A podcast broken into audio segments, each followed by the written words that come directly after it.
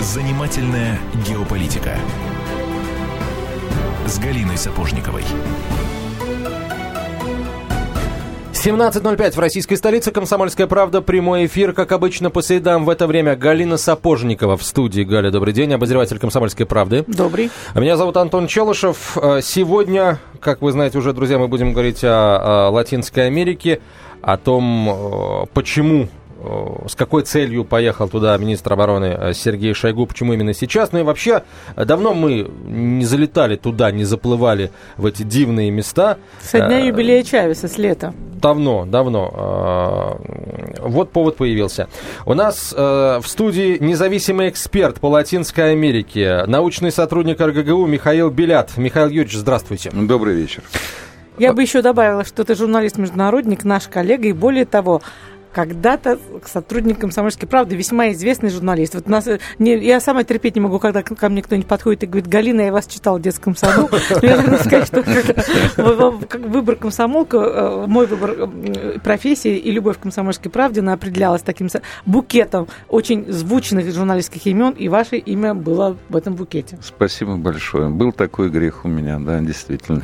Так что мы коллеги. А мы до сих пор грешим, да. Э, Галь, вот если честно, меня я разрываюсь. С одной стороны, очень хочется поговорить о нашем уходе с Кубы. Это драматичная, трагичная, если угодно, история. С другой стороны, э, визит э, Шойгу сейчас, Куба, Никарагуа и Венесуэла тоже очень важно. С чего бы ты хотел Нет, начать? Я, безусловно, с того времени, как мы уходили. Дело в том, что э, настолько драматичен был распад Союза, настолько были ужасные 90-е, что мы только-только начинаем осмысливать, что же тогда происходило. Вот мы много раз в этой студии возвращаемся к проблемам Балтики, потому что о том, как нас, как нас обдурили тогда, как, как что обещали, сколько людей пострадало, сколько было посажено, сколько бежало, мы только сейчас об этом э, узнаем. Э, ну и в том числе вот, э, драма, которая практически у нас оказалась неосвещенной, это наш уход с Кубы. Я, когда там была в командировке несколько лет назад, э, фиксировала очень грустные глаза и такие скупые рассказы о том, как в те годы по телевизору им объясняли, как из банановой кожуры делать котлеты, потому что в стране был реальный голод. Вот я бы хотела вернуться вот эти 90-е. Э, вы, Михаил Юрьевич, наверняка знаете, и почему мы уходили, и как мы уходили. И эту драму, я полагаю, вы знаете лучше нас. Ну, почему мы уходили, об этом не знает никто потому что причин нашего ухода не было, кроме одной, потому что так хотели в то время Соединенные Штаты, чтобы мы оттуда ушли. Мы ушли. А тогда такая у нас была политика. А, вот как это было? Было действительно, вы сказали самое главное слово, это, это было трагично, было ужасно. Мы просто хлопнули дверью. Мы в один день оборвали все контракты, мы не выполнили свои обещания, мы прекратили поставки. Кубинская экономика зависела, ну, наверное, я не ошибусь, если скажу, что на 90 с лишним процентов она зависела от э, Советского Союза и стран социалистического содружества, когда мы оттуда вот так вот ушли, сразу действительно с дверным хлопком, то есть просто развернулись и ушли. А Куба осталась э, одна, осталась совершенно с э, такой голой, что ли, я бы так сказал потому что не было ничего, и ничего не стало. И вот эта ситуация, ситуация почти голода, ситуация экономического застоя, ситуация нищеты практической для всего народа натянулась 10 лет а даже больше. Куба смогла чуть-чуть подняться, подняться на ноги уже в 2000-х. А все 90-е годы, вот это жуткое десятилетие, они просто вспоминают с содроганием кубинцы. И, безусловно, все те теплые чувства, которые были у них э, к Советскому Союзу, к советским, к русским, они были поколеблены очень здорово в то время. Но вот я, э, побывав там лет, наверное, 7 или 6 назад, все-таки докупалась в еще не иссохнувшем озерце человеческой любви. То есть эта традиция продолжалась, либо это, это, этого укола хватит еще на много лет? Нет, она продолжается до сих пор. Вы знаете, так э, как-то вот кубинцы в этом отношении, они люди и не злопамятные, и, в общем-то, верные друзья. Действительно, они были друзья, и они так к нам относились, относились всегда очень искренне, и это чувствовал сразу. Приезжаешь на Кубу и понимаешь, что ты попал к друзьям. А, при этом для них не было никаких вопросов, если нужно помочь. Кубинцы всегда помогали. А, если нужно было взять э, кого-то из наших в больницу, если нужно было вылечить, если нужно было сделать что-то такое – срочный, для нашего дипломата, для наших э, сотрудников каких-то, то все это они делали без слова и делали всегда радостно, с удовольствием, э, с таким вот желанием помочь. Это всегда было. Это было действительно очень дружеское отношение, оно осталось. Просто теперь они где-то там у себя в глубине души, я так думаю, я, честно говоря, не говорил э, ни с одним кубинцам а, откровенно на эту тему, потому что мне всегда было стыдно говорить на эту тему с ними. А, вот, но это видно, и это чувствуется где-то там, в глубине души, они все-таки знают, а мы можем предать. Ну, сильные слова, сильный текст. Я должна сказать, что э, нельзя без э, доли большой долей иронии говорить о состоянии кубинской экономики. Эм, но, тем не менее, вот такой у меня вопрос. Как, как так получилось, что они до сих пор покупают 70% продовольствия при том райском климате, в котором они живут? Ну, во-первых, они к этому привыкли, мы их приучили покупать э, продовольствие, вернее, получать его, это продовольствие. Во-вторых, да, райский климат действительно, но там не все растет далеко. Яблок нет. Вот, Прочим, яблок привези, нет. пожалуйста, яблок, это лучшее лакомство. Да, да. яблок нет. А, черного хлеба тоже нет. Бизнес, рожь, давайте рожь польские растет. яблоки направим на Кубу. Да, не растет пшеница, кстати сказать. Вернее, она там плохая у них получается. А, вот, но не, не в этом, конечно, дело. Дело в том, что, я не побоюсь этого слова, некая дурь случилась на Кубе, и она продолжалась в течение долгого времени. А дурь это заключалась в том, что они Э, собственными же руками уничтожали собственного же крестьянина. Это было очень похоже на то, что мы делали в 30-е э, годы с коллективизацией, в конце 20-х, 30-е годы. А я помню то время, когда на Кубе невозможно было купить э, никакого фрукта на улице. Когда не было крестьянских рынков, они были запрещены, крестьянину было запрещено привозить в город а, продукты своего труда. Вот это все было. Коллеги, сейчас короткая реклама, выпуск новостей, потом продолжим. Я полагаю, будем переходить уже э, в день сегодняшний. Э, есть о чем поговорить. Мы пока только о Кубе, а ведь есть еще и другие страны, в которых сегодня хотелось бы побывать. Оставайтесь с нами. Занимательная геополитика.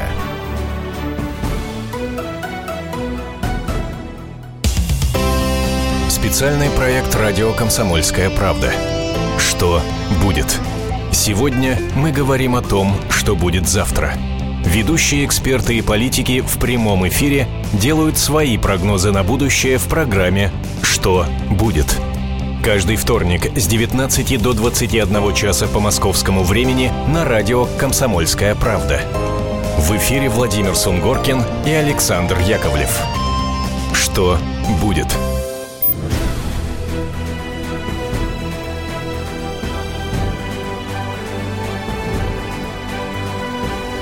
Занимательная геополитика с Галиной Сапожниковой. 17, 17 в российской столице. Мы продолжаем. Галина Сапожникова, Антон Челышев и наш гость Михаил Белят, э, независимый эксперт по Латинской Америке, журналист-международник, научный сотрудник РГГУ. Михаил Юрьевич, э, прежде чем мы о дне сегодняшнем уже начнем говорить, давайте э, вспомним, что у нас там в прошлом, там, 25 лет назад было э, с, Нигар... с Никарагуа и с Венесуэлой, если что-то было с Венесуэлой 25 лет Откуда назад. Откуда мы еще так же ушли, громко хлопнув дверью, как с Кубой? Ну, вы знаете, э, хлопок дверью, он был для Кубы, очень серьезен. И, конечно, для Никарагуа, потому что Никарагуа это была креатура во многом наша. А Никарагуа повторяла кубинский э, такой вариант. И, кстати сказать, э, Никарагуа была теми вторыми граблями, на которые наступили Соединенные Штаты, потому что ни кубинская революция, ни сандинистская революция в Никарагуа не начинались как социалистические. Они стали социалистическими просто в силу того, что Соединенные Штаты не смогли наладить отношения а, с этими революциями, с этими молодыми государствами вновь возникшими. А, и они тогда все ушли за наш социалистический щит, потому что другого выбора в те годы не было. Была альтернатива только такая – а, поэтому для Никарагуа наш хлопок дверью был тоже очень тяжелым. А, мы прекратили поставки вооружений, мы прекратили поддерживать их финансово, мы прекратили поддерживать их техникой, ну, я имею в виду техникой не военной, а гражданской, тракторами, машин, то а, мы прекратили все то, что мы делали для них э, раньше. И это был э, тоже э, некий обвал. Он не был таким трагическим для Никарагуа, потому что Никарагуа все-таки не остров. Но в Никарагуа были отношения, сохранялись и с другими странами, но, тем не менее, для Никарагуа это был тоже тяжелейший кризис. Конечно, не, такое, не такая катастрофа, как для Кубы. А почему мы возвращаемся туда? Неужели только вот э, э, отсутствие э, такого полюса на э, том континенте стало основной причиной для возвращения России? Нет, вы знаете, я думаю, что возвращаемся мы туда по чисто таким меркантильным соображениям, во всяком случае, я надеюсь. Потому что раньше у нас превалировала э, в нашем присутствии идеология там, это было понятно, мы осуществляли как бы такой противовес Соединенным Штатам в этом регионе. Если Соединенные Штаты устраивали свои военные базы, натовские базы на территории Турции, то мы вот пришли на Кубу 90 миль от Флориды. Ну, мне кажется, извините, латиноамериканские страны наше возвращение воспринимают именно так. Наше ну, нынешнее Они воспринимают, возможно, я думаю, что латиноамериканцы воспринимают именно так. Они устали, действительно устали оставаться наедине с Соединенными Штатами а в течение всего этого времени нашего отсутствия. 25 лет это все-таки солидное. А, конечно, с точки зрения истории это даже не миг, а гораздо меньше, но, в общем, это довольно солидно. А, вот, конечно, они так воспринимают, но я думаю, что наши мотивы, и надеюсь на это, наши мотивы далеки сейчас от идеологии. На самом деле этот э, регион, он очень выгоден для нас в чисто экономическом плане. И вот это превалирует в наших шагах по возвращению, мне ну, кажется. Я бы с удовольствием заменила испанские авокадо на кубинские, потому что ты вот, Антон, сидишь, смотришь на меня и не представляешь, что такое авокадо по-кубински. Это такой вот огромных размеров фрукт, размером с человеческую голову, внутри которого не, не некая такая субстанция, которую надо пилить э, ножом, то, что мы покупаем в наших универсамах, а некий такой воздушный, совершенно волшебный э, нежный зеленый крем. То есть это что-то невероятное, кубинские фрукты. Это, да. А в чем нас еще он называется агуакаты. Да? Вот в чем у нас интерес, э, допустим, Кубе, кроме фруктового? и сахарного? Ну, вы знаете, мы успели на Кубе э, построить достаточно много всего в свое время завязать достаточно много отношений, чтобы нас, кроме сахара и а, агуаката, интересовали еще какие-то вещи. А именно вот сейчас нас очень интересует, например, разработка нефти на шельфе кубинском, Что которая считается, да, очень перспективной. А, вот, и для нас, и для кубинцев. А, нас интересуют, наверное, интересуют те возможности, которые предоставляют кубинские бокситы – и предоставляли, да. А, так что мне кажется, э, что у нас, безусловно, давайте мы будем смотреть на вещи э, действительно честно, э, нас, безусловно, очень интересует стратегическое положение О. Кубы. Вот это вот. А с этого места, как говорится, Кроме агуакаты, бокситов и нефти, там еще По и этой такой причине мы и авианосный крейсер. Долг в 29 миллиардов долларов. Мы его реструктурировали, да. Ну, вы знаете, здесь, мне кажется, тут чистая прагматика. Если говорить об этом долге в 32 миллиарда долларов, их 32 было, а, Понятно, что Куба, если бы и смогла его вернуть, то очень не скоро. И, наверное, этот срок измерялся бы не десятилетиями даже. Поэтому получить сейчас и сегодня что-то хотя бы, это, в общем, очень такой практический подход. Я не скажу меркантильно, это практический подход. Поэтому мы списали им 29 миллиардов, но 3 миллиарда а, все-таки это те деньги, которые они будут нам выплачивать, но это те деньги, которые пойдут в, в инвестирование совместных проектов. Вот такая очень интересная, такой очень интересный поворот. Михаил Юрьевич, вопрос. Да. Сейчас все говорят о том, что пришло время нам туда возвращаться, с одной стороны. С другой стороны, на официальном уровне представители Минобороны заявляют, что мы не собираемся там военной базы а, восстанавливать или mm. там, условно, условно говоря, строить новые. Поэтому мне, например, очень интересно, а мы вообще э, только декларируем свой интерес к этому региону, потому что сейчас у нас проблемы в отношениях с Соединенными Штатами, они нам устроили Украину, а мы можем там в подбрюшье залезть, да, через Кубу и в сторону Майами пальцем погрозить, в сторону Флориды.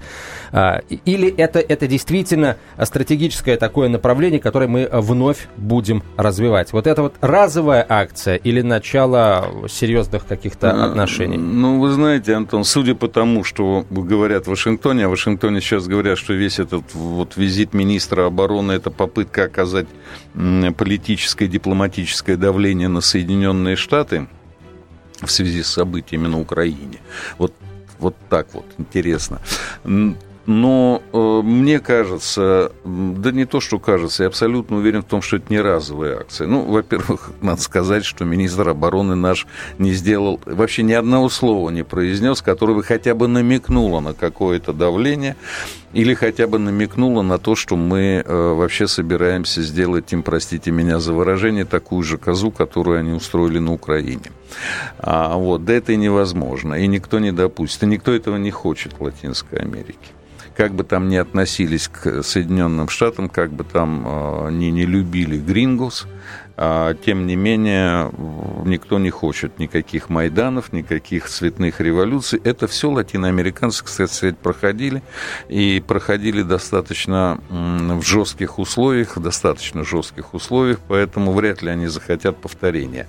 Но в Венесуэле это... была классическая попытка цветной революции. Да, это была классическая попытка. А самая классическая да. попытка, с чего все начиналось, э, вот для меня, например, старт э, идеи организации цветных революций – это э, Чили, 73 год. Причем это не э, апофеоз этого вмешательства, когда бунт военных, когда бомбежки Ламонеда, дворца президентского в Сантьяго де Чили, а бунты кастрюлек – когда выходили домохозяйки на улице, били в донышке кастрюли, когда э, были организованы искусственные дефициты продуктов, когда возмущение народное провоцировалось. Вот это были первые такие моменты, э, которые потом превратились в технологию цветных революций. Так что Латинская Америка очень хорошо знакома со всем с этим. Этого она не хочет, поэтому... Э, да я, честно говоря, не предполагаю даже, что мы собираемся там что-то подобное устраивать. А, нет, э, здесь, мне кажется, стратегическое партнерство, здесь стратегические экономические отношения прежде всего, и слава богу. Хорошо, тогда а, хватит ли вот этого нашего такого очень аккуратного присутствия с точки зрения Вашингтона в этом регионе для того, чтобы каким-то образом ну, дать понять а, США, что не только они могут оказаться близко к нашим границам, но и мы можем оказаться близко к их границам? Ну, вы знаете, мне кажется, что э, дать поним, давать понимать Соединенным Штатам ничего не нужно, потому что они все уже понимают сами и прекрасно. Дело в том, что вот сейчас в результате этого визита мы договорились о совершенно невинной вещи. Мы договорились не о том с Кубой, скажем, да, и с Никарагуа тоже. Мы договорились о том, что э, наши корабли будут, военные корабли будут заходить э, в порты этих двух стран свободно, то есть по режиму оповещения. Не надо будет запрашивать специальных разрешений и так далее. Достаточно будет просто оповестить о том, что будет заход, там, скажем, нашего какого-нибудь крейсера. Сейчас ненадолго прервемся. Этот безумно интересный, на мой взгляд, разговор мы продолжим через несколько минут после короткой рекламы и выпуска новостей, в котором мы вполне вероятно услышим что-нибудь из того региона. Оставайтесь с нами, мы скоро продолжим. Занимательная геополитика.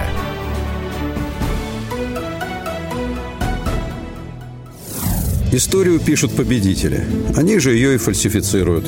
Я Николай Сванидзе. Я расскажу вам, как все происходило на самом деле. Я выбрал самые яркие и важные исторические события года, а также вроде бы незаметные, но значимые факты, которые оказали влияние на ход истории. Один год из жизни России глазами ее жителей. Слушайте документальный сериал «Исторические хроники» с Николаем Сванидзе на радио «Комсомольская правда».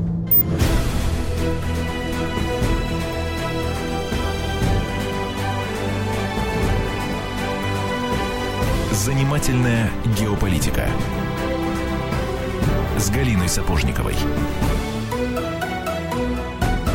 Итак, друзья, мы продолжаем. В Москве 17.32 и в 32. И в гостях говорим сегодня о Латинской Америке. В гостях у нас коллега, журналист-международник, независимый эксперт по Латинской Америке и преподаватель РГГУ Михаил Белят. И говорим мы, напоминаю, говорим мы о нашем возвращении, триумфальном, я надеюсь, возвращении России в Латинскую Америку и о том, что это не может не щекотать нервы Америки Северной.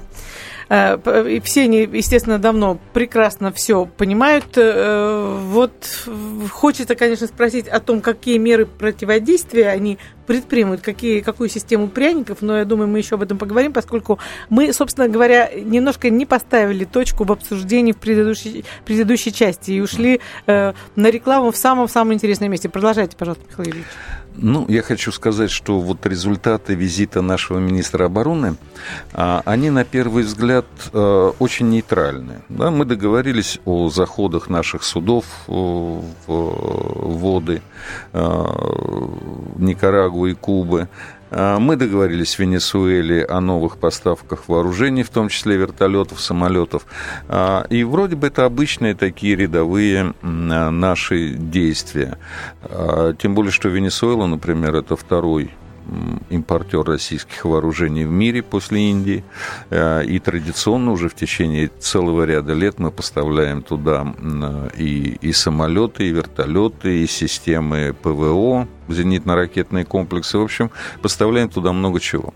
А я хочу просто сказать, что да, безусловно, очень э, хороший термин вы, Галина, использовали. Это действительно щекочет нервы Соединенным Штатам. Вот несмотря на такую внешнюю невинность, что ли, вот этих всех э, договоров, мы же не, не говорили об, об устройстве военно-морских или военно-воздушных баз. Мы не говорили там о о том, до чего додумался Хрущев. Мы а, совершенно никто не собирается там обустраивать ракетные шахты а, для баллистических ракет. То есть все это понятно, да, но тем не менее, вот эти договоры, они дают возможность э, увеличения нашего присутствия, военно-морского, военно-воздушного а, в этих странах, потому что для того, чтобы заходили военно-морские э, корабли в э, порт, а, там нужна некая база, нужны специалисты. То есть там появятся наши инженеры, наши техники. А для того, чтобы обслуживать все те вертолеты и самолеты, которые приобретает Венесуэла, Бразилия или Эквадор, тоже нужны будут какие-то ремонтно-технические возможности, тоже появятся наши специалисты. То есть в этом смысле смысле наше присутствие э, в латиноамериканских странах будет возрастать, безусловно. Знаете, еще на что обращаю внимание, вот сейчас читаю сеть, что масса сообщений на тему, что открытие базы Лурдес на Кубе не своевременно. Это категорически не, не нужно. Это мы точно не будем делать. Это настолько звучит навязчиво, что ощущение, что вот это то, что мы будем делать уже завтра, а может быть, делаем вчера. Ну, вы знаете, когда мы говорили с вами о том, что на Кубе нас привлекают не только агуакаты, мы говорили в том числе и об этом. А стратегическое положение Кубы предопределяет вот эти вот невероятные возможности ведения электронной разведки. Еще как было можно это все заморозить в 90-е вот. годы? Я ну, как было можно, тем не менее, вот мы когда уходили, мы хлопали дверью основательно. Так что, простите меня, косяки ходуном ходили. А, в том числе и вот а, в ущерб себе, в ущерб своим а, интересам стратегическим и глобальным. Мне кажется, что вот при том уровне электронного слежения, которое осуществляют Соединенные Штаты по всему миру, то, что уже ни для кого сейчас не секрет после разоблачения и Сноудена, и Ассанжа, то вот это вот э, наша база в Лурдосе, если мы ее откроем, а мне почему-то думается, что мы в конце концов ее откроем, она будет в достаточной степени невинна. Хорошо, тогда давайте поговорим о том, как а, придется работать нашим дипломатам а, вот в каком ключе. Ведь а, Бразилия, э, простите, Куба, Никарагуа, Венесуэла – это боливари... боливарианский, простите, союз для нашей Америки. Это Алба. Mm-hmm, да. А, мы при этом имеем отношения весьма неплохие и с Бразилией, и с Аргентиной, ну и, будем надеяться, с другими странами а, Латинской Америки, Южной Америки а, отношения завяжем. Вот насколько тонкая здесь понадобится дипломатическая работа, ну и не будем ли мы раздражать с одной стороны Кубу с Никарагуа и с Венесуэлой, с другой стороны там Бразилию с Аргентиной, сотрудничая и на севере, и на юге континента? Э, ну, вы знаете, раздражать мы никого не будем. Э, что касается вообще, Антон, дипломатической работы, э, то эта работа, вот она такая. По идее, по, по, по самой своей сути, это работа саперов где не, нельзя ошибаться, где нельзя э, делать ложных, ложных угу. жестов и ложных заявлений. Поэтому работа будет вестись, я думаю, так, как она э, велась до сих пор. В общем, какие-то успехи на этом пути, на этом континенте есть сейчас уже отмечены. Я еще совсем недавно вспоминаю 2004-2005 э, год, когда одна начальственная дама, которая командовала э, одним нашим огромным агентством, агентством заявила мне, что вообще Латинская Америка, ну, Мексика в частности, Латинская Америка вообще это не регион наших приоритетов, небрежно сказала она. Вот сейчас э, положение изменилось, мы поняли, что это, да, один из регионов наших приоритетов и вообще не приоритетных а регионов в мире мало. Поэтому я думаю, что дипломаты будут работать э, с такой же, может быть, с еще большей интенсивностью. Что касается раздражения, которое могут вызвать наши отношения отношения с э, Аргентиной или Бразилией в Никарагу или на Кубе, я думаю, что этого, этого опасаться совершенно не стоит, просто потому что отношения между этими странами и э, Кубой и Никарагуа, э, они, в общем-то, великолепные. Это а, не отношение врагов, это отношение партнеров. А, и, в общем, если мы говорим о таких странах, как Эквадор, Боливия, то это отношение друзей. Я имею в виду Кубу, Никарагуа, Эквадор, Боливию. А, так что здесь никаких опасностей нет дипломатических. Ну, это прекрасно. Тогда э, о противодействии давайте поговорим. Несколько слов. Вот если, хочется надеяться, что это все-таки произойдет, да, мы начнем туда активно возвращаться. Экономически, дипломатически.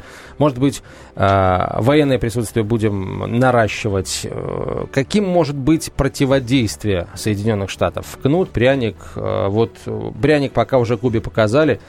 Вот. А что, что может быть еще? Ну, вы знаете, противодействие Соединенных Штатов, оно будет, мне кажется, нарастать и не только в связи с нашим присутствием или с ростом нашего присутствия в Латинской Америке. Просто потому, что вот так складывается геополитическая ситуация, просто потому, что э, мы выступаем за многополярный мир, а Соединенные Штаты его пока что еще не приемлют. Но если мы вернемся опять в Латинскую Америку, то должен вам сказать, что Соединенные Штаты а, уже сейчас э, недовольны тем, что происходит на этом континенте, вне зависимости от того, вернулись мы туда или не вернулись. А, дело в том, что за последние два десятилетия Латинская Америка, во-первых, сильно демократизировалась, причем реально демократизировалась. Там происходят реальные выборы, а, там а, реальная транспарентность власти. И в то же время она стала самостоятельной. Если раньше латиноамериканские президенты и премьер-министры не могли даже чихнуть без Вашингтона, без его разрешения или одобрения этого жеста, а, то сейчас давайте посмотрим те интеграционные процессы, которые происходят в этом регионе, а они сейчас очень интересные и очень обширные, масштабные. А, вот все объединения, которые возникли сейчас в Латинской Америке в последние 20 лет, они обходятся без Соединенных Штатов. Соединенные Штаты присутствуют только в одной организации, организации американских государств. Все остальные латиноамериканские экономические объединения обходятся без Соединенных Штатов. И это, конечно, Соединенные Штаты не может не раздражать. Я еще раз говорю, вне зависимости от нашего присутствия или отсутствия там. Вот, кстати, недавно я наткнулся на такую информацию. она не очень проверенная, но я в нее верю, потому что это действительно тот жест, на который могут пойти Соединенные Штаты. Так, а что это за а, жест? Это увеличение на 500 оперативников а, состава а, отделений ЦРУ в латиноамериканских странах. То есть а, это укрепление состава причем под разными крышами, там и дипломаты, там и представительства другие, в том числе гуманитарных организаций и так далее. Вот на 500 человек они это дело сейчас укрепляют, потому что их на самом деле этот регион тревожит. Он, он уходит из-под их влияния и уходит достаточно, достаточно интенсивно. Ну, пусть лучше разведчики между собой, так сказать, э, оперативным образом соревнуются, нежели люди э, на востоке Украины гибнут. вообще где бы то ни было еще в результате цветных революций и их последствий, вышедших из-под контроля. Мы продолжим этот разговор через несколько минут. Оставайтесь с нами. Это «Комсомольская правда». Занимательная геополитика. Каждую субботу с 16 до 17 часов на радиостанции «Комсомольская правда» я, Леонид Альшанский, почетный адвокат России, веду передачу «Народный адвокат» и отвечаю на ваши вопросы по проблемам административного права, ГАИ, таможенник, пограничник, гражданского права, дачной амнистии, земельных отношений, обманы страховых компаний. Обо всем этом вы услышите в наших передачах каждую субботу с 16 до 17 часов.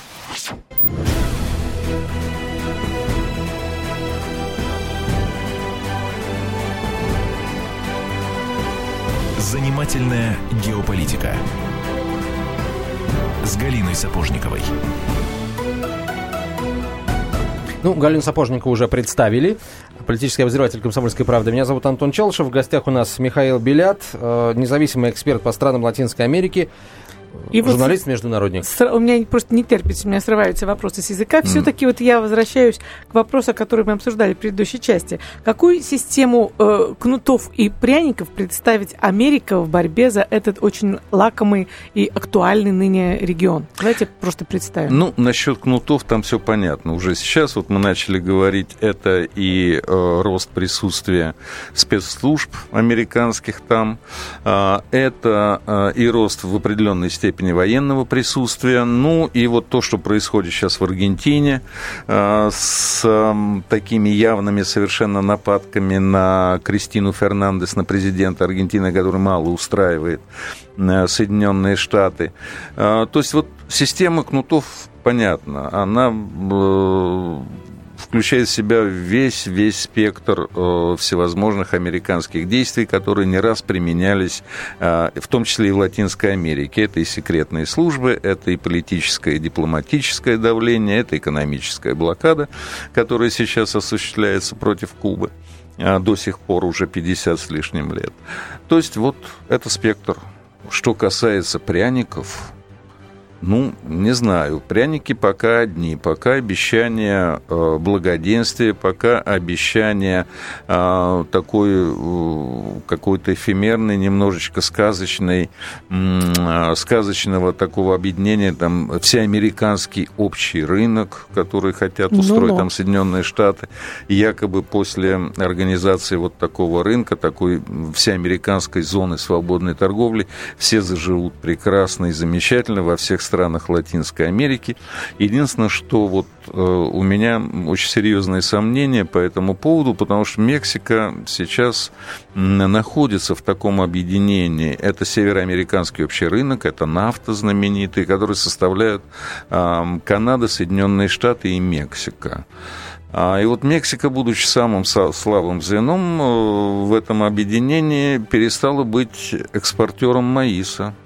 Ну, мы знаем, да, что маис – это культура, которая, это кукуруза, которая, в общем-то, является главной культурой Мексики, которая пришла в наш европейский мир именно оттуда.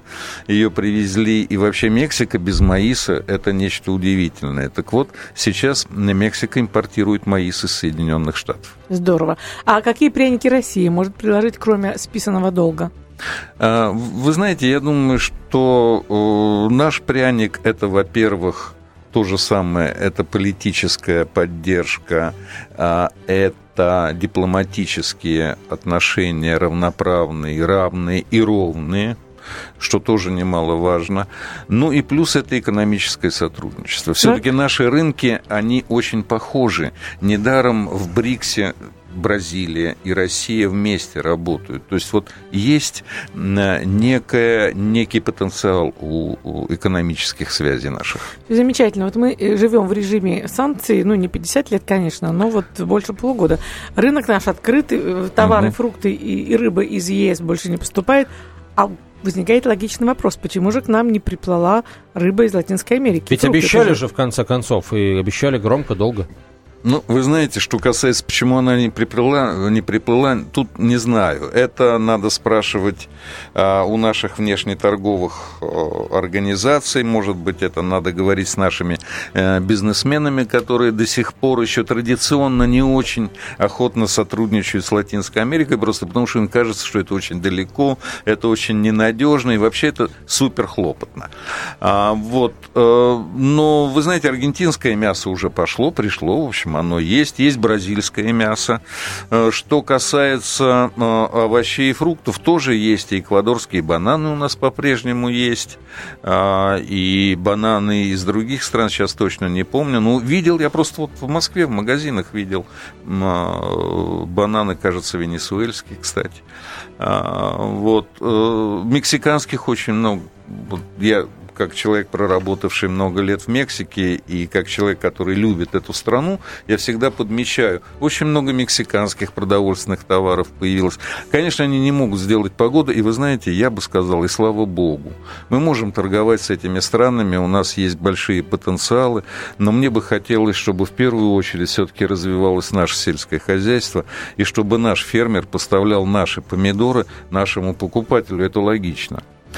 А что касается Мексики и Кубы, например, они, их продукты могут сделать нам, если не погоду в сельском хозяйстве, то хорошее настроение в выходные. Все поняли, о каких продуктах идет речь. А, давайте поговорим о Никарагуа. А, в 22 декабря, то есть э, через несколько дней будет два месяца, как начались подготовительные работы в рамках грандиозного проекта строительства Никарагуанского канала, альтернативу Панамскому. А, в 2019 году должна начаться эксплуатация. 50, 40 или по другим данным 50 миллиардов долларов. Финансирование а, компания, которая э, зарегистрирована в Гонконге. Ну, mm-hmm. китайское финансирование. Мы там участвуем, по-моему, э, строительством инфраструктуры, необходимой для обслуживания канала, и э, вот будем, будем охранять все-таки, ну, как-никак, опыт большой. А, вопрос. Э, насколько это все э, действительно выгодно и э, полезно будет с экономической точки зрения. Вопрос номер два. С экологической точки зрения, что произойдет с Никарагуа по вашим сведениям? Ну, вопрос номер один. Это, безусловно, выгодно. Альтернативный канал, безусловно, выгоден. А, он э, составляет, э, будет составлять конкуренцию Панамскому каналу, а, поэтому оба канала будут улучшаться. И тут, в общем-то, вопросов, кажется, ну, мне, во всяком случае, кажется, что здесь вопросов немного, потому что тут все очевидно. А, что касается экологии, ну, вы знаете, Никаруганский канал, по, по его планам, он канал щадящий щадящий.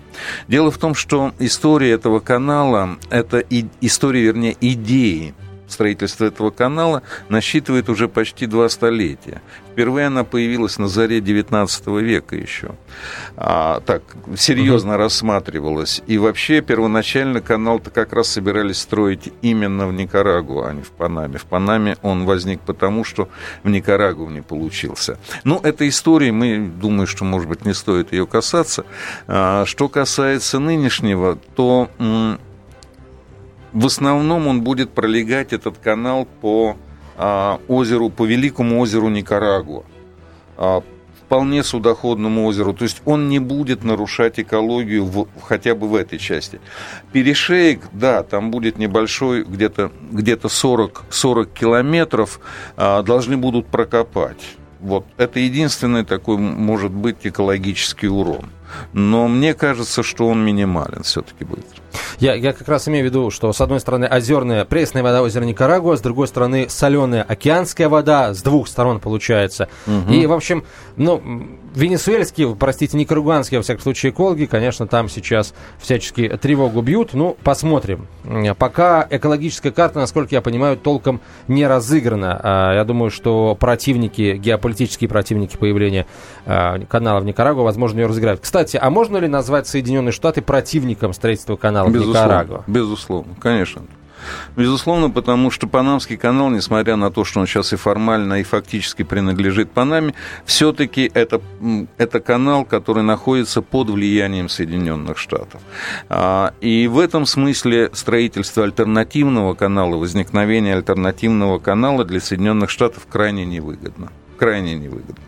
Поэтому, конечно, они а, противятся сейчас этому проекту, а, тем более, что они понимают, что Китай – это не та держава, которая, которую можно будет потом, извините за терминологию, отжать от этого канала. А, то есть Китай будет, очевидно, играть первую скрипку в эксплуатации этого канала тоже.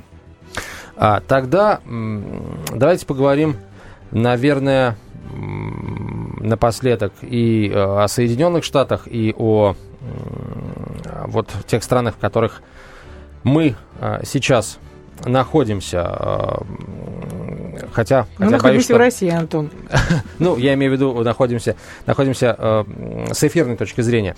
Хотя боюсь, что все-таки, наверное, не успеем мы. Э, я просто не хочу поднимать еще один большой вопрос и тратить на это, пытаться утоптать его в минуту. Это просто не, э, ну, не очень хорошо.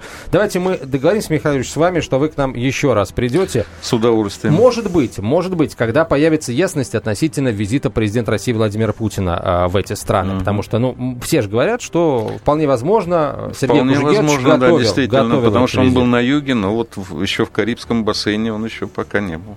То есть вы не исключаете того, что в ближайшее время Владимир Путин а, совершит... В ближайшее не знаю, но я не исключаю, потому что такой визит был бы логичен. А, тогда, вот тогда соберемся и э, об этом поговорим. Либо до визита, либо после того, как он завершится. Возможно, С удовольствием. Возможно, это будет э, столь же э, значимое событие, как и вот визит прошлогодний в Китай, подписание газовых договоров. А, ну что ж, Михаил Юрьевич, спасибо вам огромное, было очень спасибо интересно. Вам. Галина Сапожникова, политический обозреватель «Комсомольской правды», Михаил Белят у нас был а, в гостях, независимый эксперт по странам Латинской Америки, журналист-международник, научный сотрудник э, РГГУ. Меня зовут Антон Челышев. Следующий выпуск программы ровно через неделю. Оставайтесь с нами. До свидания. Кто владеет информацией, тот владеет миром. Будьте в курсе событий, находясь вне дома или офиса. Установите на свой смартфон приложение «Радио Комсомольская правда». Слушайте в любой точке мира. Новости, интервью, комментарии. Доступны версии для iOS и Android. Радио «Комсомольская правда». В вашем мобильном.